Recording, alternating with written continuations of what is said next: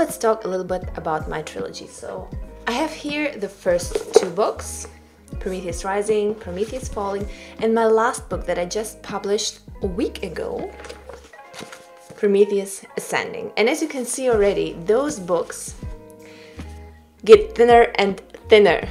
But the thing is, I think every book got better and better and better. So, first of all, I realized that I'm actually better at writing shorter books than I am at longer versions. And with every single book, I optimized my process. I really wanted my process to be better and better, and I tried to optimize it. The more and more I tried, the better and better it got. And of course, it's always easier to start a story where you have already full de fully developed characters, where you know already where to start off. But I'm really happy because I feel like there are many series and trilogies out there where the last book doesn't tie the ties really well. And for me, as a reader, I feel like the ending is the most important part. When you've invested so much into the books, into three books, it's like um, nearly 1,000 pages, all in all. You really want your money's worth. You really want your time's worth. You want an incredible ending. And this is what I tried to provide with this last book an incredible, incredible ending. And I hope I achieved it. I really felt good about this ending. Actually, when I um, when I was dictating one of the last scenes in the book where like one of the most emotional scenes in the book i started crying myself and this is how i felt that this book was real that this was something from the heart and because i cried when writing it i feel like people when they read it I hope that they will at least be emotionally touched, maybe shed a tear or two. And I also feel like with every single piece of writing that we do, with every single book we write, we get better and better and better. So stop expecting that your first book will be the bestseller of all. You need to try and write more books and every book will get better and every book will help you get to the process of writing so that you know what to expect. You know where to tweak it. You know when to discover new things and it's more and more fun the more you do it. And also you need less work in the end so my first book this one Prometheus Rising, which I'm actually quite proud of as well, and it's quite thick. Um, it took me I think one and a half or two years to write, and I'm not gonna mention the idea because the idea rose years and years ago. Um, the second one took me about a year no less, about 10 months, but it was also because I was pregnant at that time and also gave birth, and it was a chaotic time. But this one, it actually took me from beginning to publishing six months. So, what next? When I'm finishing my first non-fiction book, I already have tons of ideas, but I really want to start a longer series for at least seven or eight books. Something post-apocalyptic, uh, something that revolves around one kind of technology, something that revolves around time actually. I'm really excited to get started and I will tweak my writing process yet again because I'm gonna do the marketing and packaging part first and I'm not gonna outline as meticulously as I've done before and I'm gonna try something new, something different in my process and I'll, let's see how this will go. But I'm really, really proud of having finished this trilogy and now let's do some reading in this last one.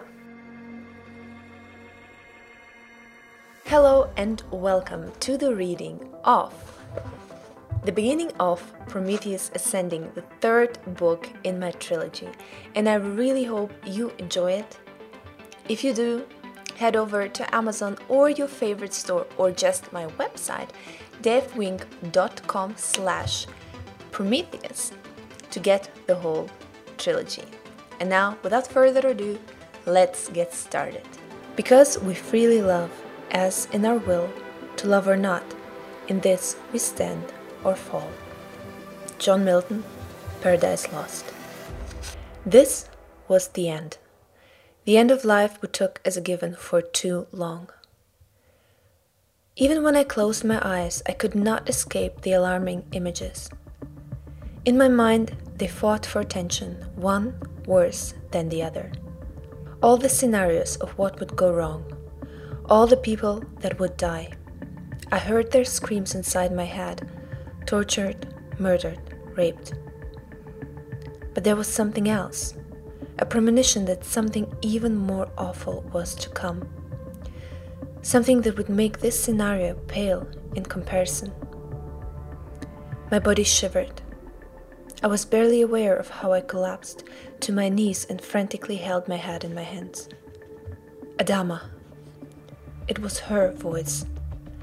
The only voice that would tear me from my nightmare, from what I had become, from the fate that pulled me with its claws, beckoned me to let go of sanity. Adama. I had to save her. This was the thought that kept me alive, at least the human part of me. She took my hands. Her skin felt cold and sweaty, her fingernails trimmed short but caked with grit. It'll be okay. We just need to get out of here, she whispered. Her voice sounded coarse. Rahab. When her hands gently touched my skin, my vision exploded again. I saw an endless abyss of pain, her pain. It ate my heart like acid. She drowned in it, choking, stretching her hand out in a desperate attempt to escape. I needed to save her, not from the surrounding nightmare, but from this pain that ate her slowly, seamlessly. The pain of losing everything and everyone her son, her husband, her home. But was I able to? I opened my eyes and stared into the darkness. Pure, all consuming darkness. Chaos reigned around us. The global city of London had lost all electricity. The border was no longer intact. We had crossed the threshold of what used to be a digital wall of ones and zeros between the outer areas and global London somewhere at a city called Banbury. I leaned against the wall of a building that was some kind of real estate agency. The stone felt cold and moist against my palm. The huge metal pillars of the border stood against the night sky, visible behind the buildings of the little high street, filled with inns, pubs, and shops, some of them still from the 16th and 17th centuries, with carved arches and timber porches. Had I been here once? Something about famous Banbury cakes lit up in the back of my mind from my early student years. Outcries came from the pub at the other end of the corner. Two sub soldiers dragged out two shapes into the street. Their faces were unrecognizable in the darkness, and I only spotted the sub soldiers as such because they wore dark linen and a piece of cloth over nose and mouth. And they used knives. The blade was always their preferred weapon of choice, because it caused more pain and a slow death. One of them slit the throat of his victim while the other winced from the pain of being stabbed in the chest and stomach. Rahab pulled Amber close and turned her face away from the scene, but the wailing and weeping could still be heard all around us, in the pubs, the homes, and the streets. The sub army attacked like a horde of mad, hungry dogs. If only Bjorn could see what he had wrecked with his virus he had released into the entire system.